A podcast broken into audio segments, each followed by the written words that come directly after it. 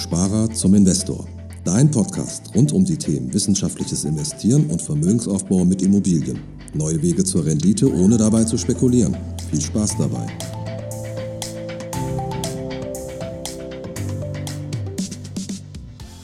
Du musst nicht immer der bestinformierteste Anleger sein. Du musst dich auch nicht immer in irgendwelche Unternehmen reinarbeiten und versuchen, die einzuschätzen, um die richtige Aktie auszuwählen. Du brauchst auch nicht jeden Tag Börsennachrichten hören, um dann versuchen zu reagieren und die richtigen Trends zu erkennen. Der ahnungsloseste Anleger hat im Durchschnitt mehr Erfolg als der bestinformierteste Investmentfondsmanager der Welt. Die Überschrift, die wir gewählt haben, die ist ein bisschen provokant. Die Affen sind die besten Anleger und ich werde euch ähm, in der heutigen Folge mal ähm, eine kleine Geschichte darüber erzählen und welche Erkenntnisse du für dich und deine Geldanlage daraus ziehen kannst. Zuallererst, bevor ich in die Geschichte einsteige, möchte ich allerdings mal noch Danke sagen. Danke, dass du heute wieder die Folge heruntergeladen hast und ähm, uns zuhörst. Vielen Dank auch für die Fragen, die wir schon bekommen haben. Vielen Dank auch für fast 1000 Downloads in fünf Wochen.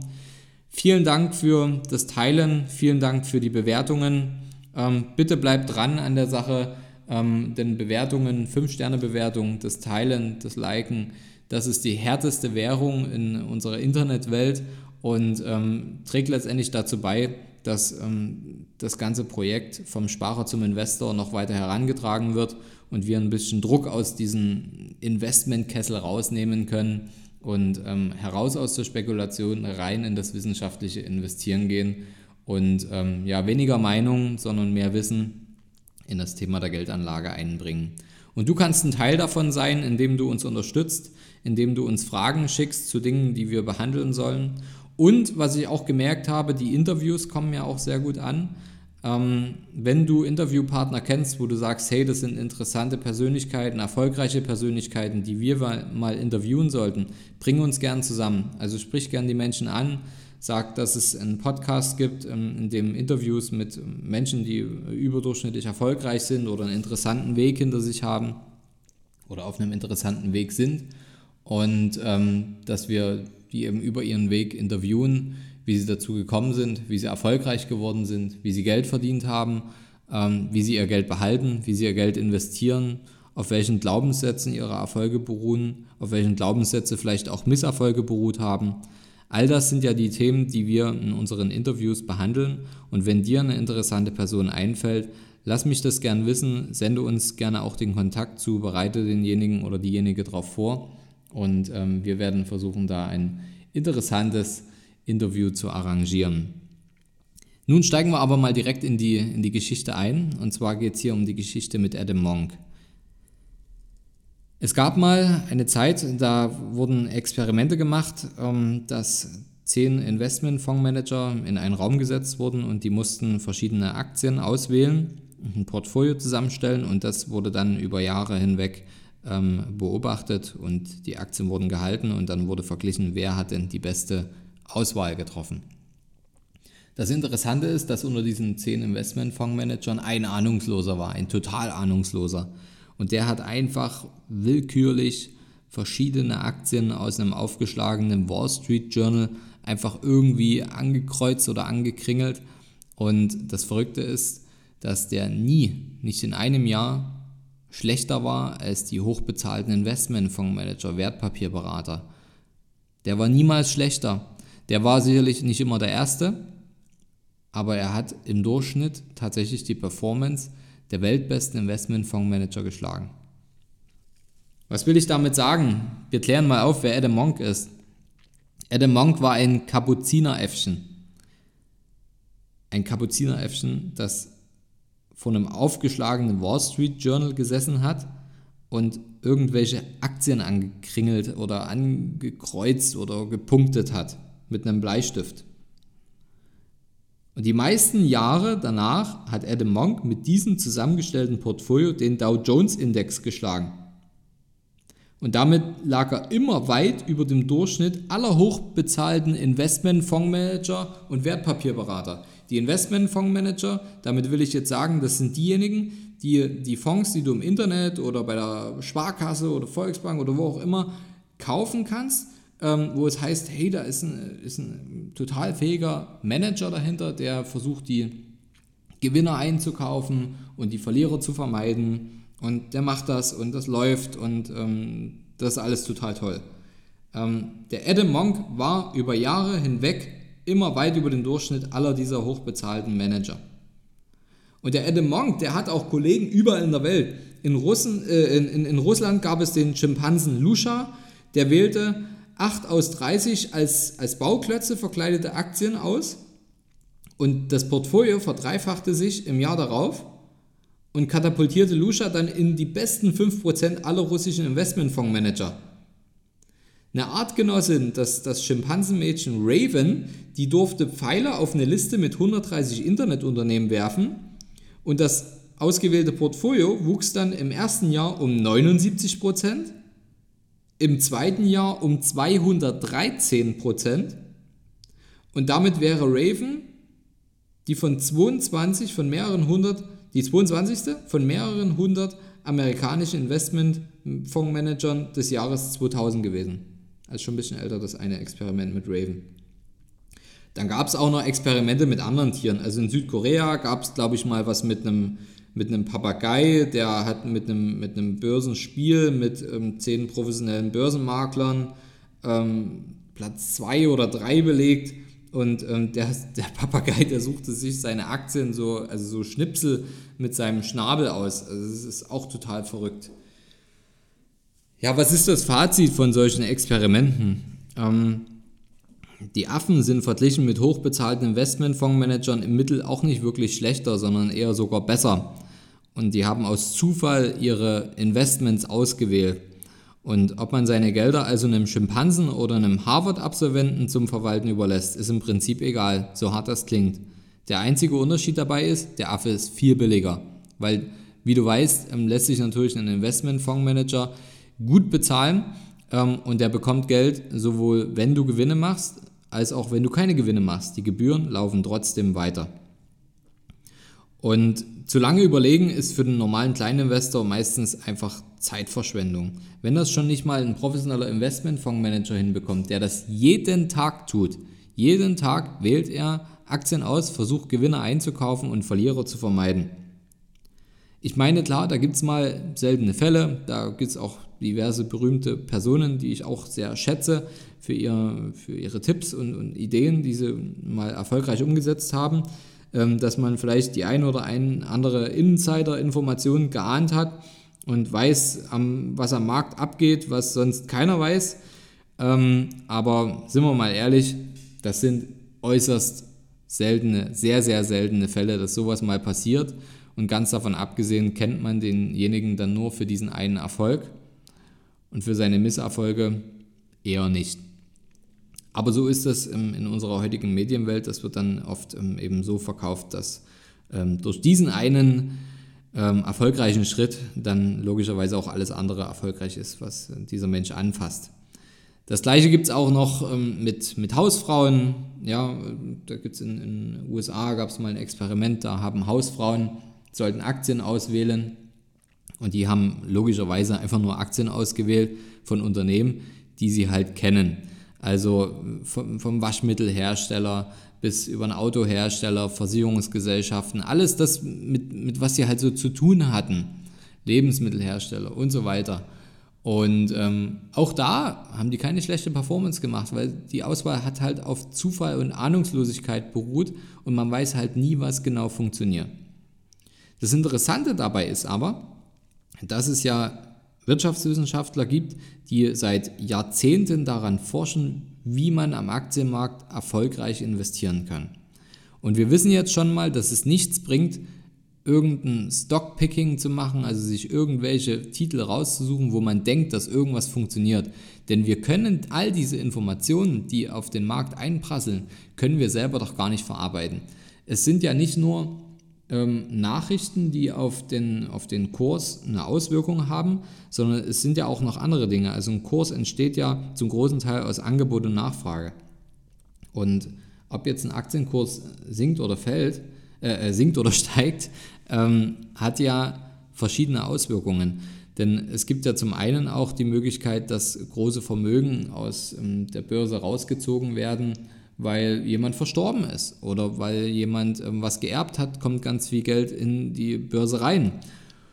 Oder, oder, oder. Also es gibt ja auch Gründe, die nicht rational nachvollziehbar sind und die einfach aus Lebensentscheidungen her getroffen werden. Menschen investieren ja nicht nur weil irgendwas gerade einen gewissen Trend hat, sondern es gibt auch viele Menschen, die einfach investieren, weil es gerade der Zeitpunkt hergibt oder die Situation hergibt.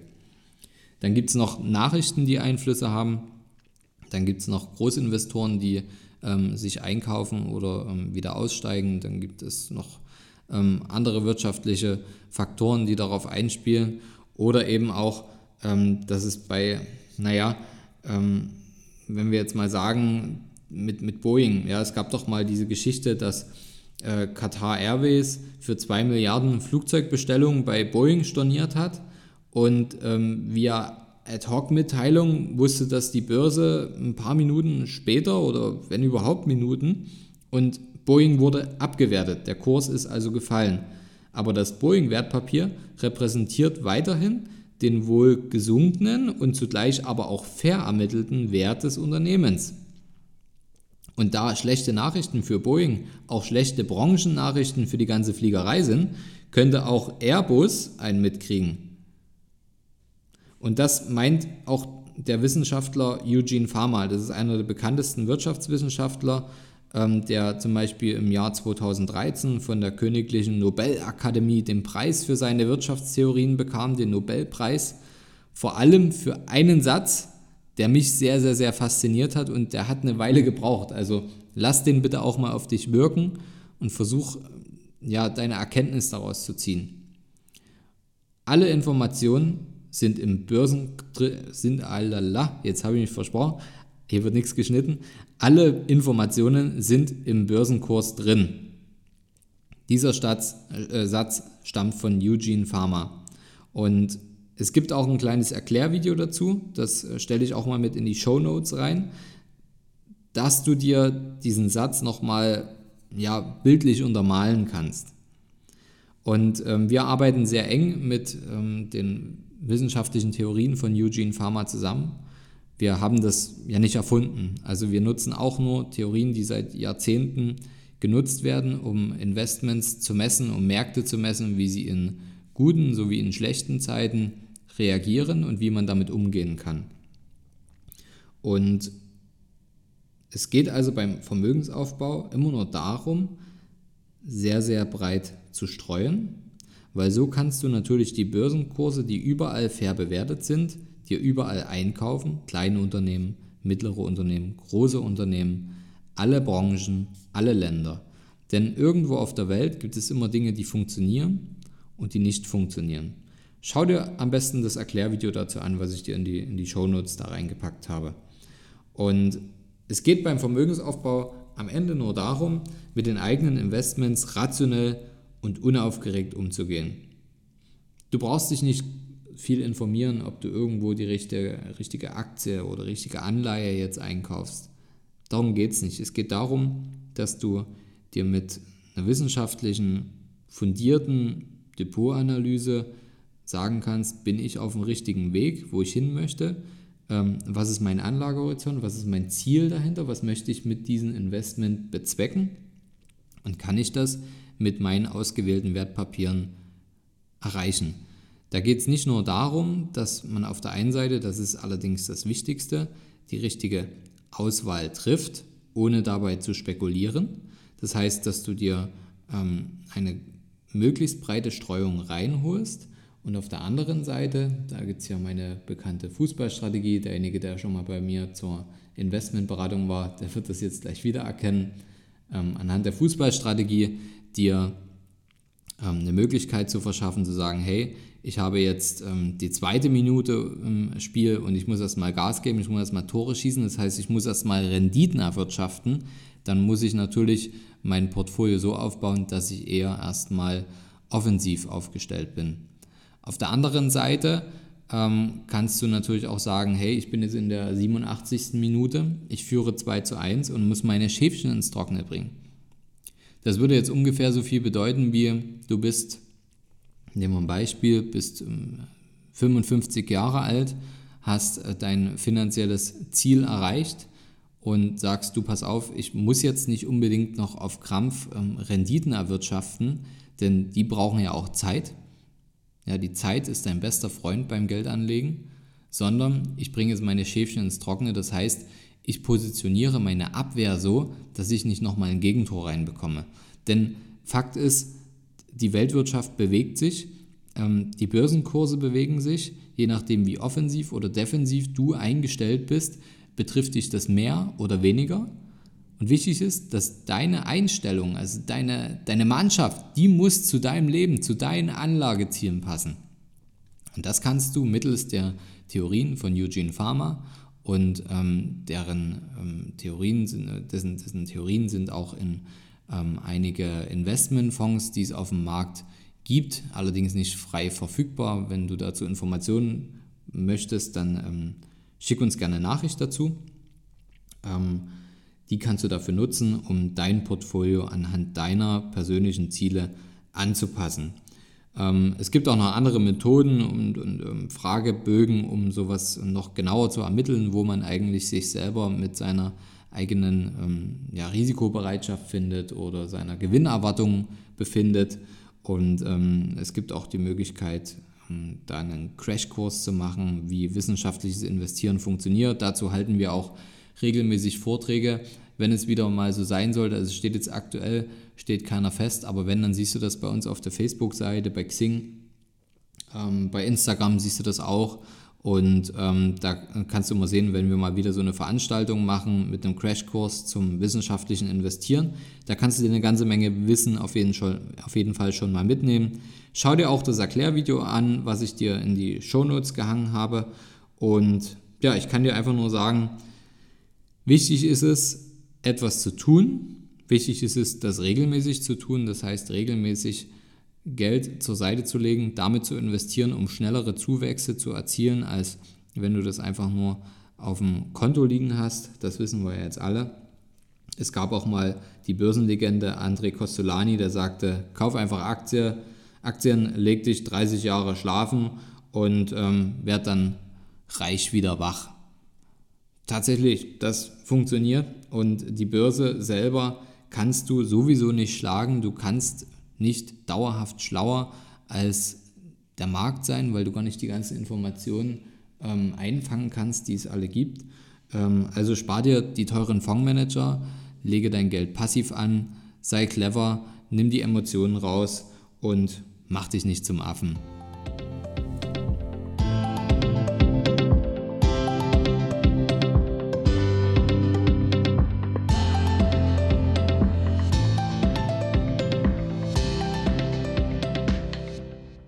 Hast du Fragen zur heutigen Podcast-Folge oder brauchst du Unterstützung, deine Investments erfolgreich umzusetzen, Steuern zu sparen oder deinem Depot mal so richtig Aufwind zu geben? Dann schreib mir gerne eine Mail an schuster at capitalreinvest.de. Die Mail findest du auch nochmal in den Show Notes. Ich freue mich von dir zu lesen.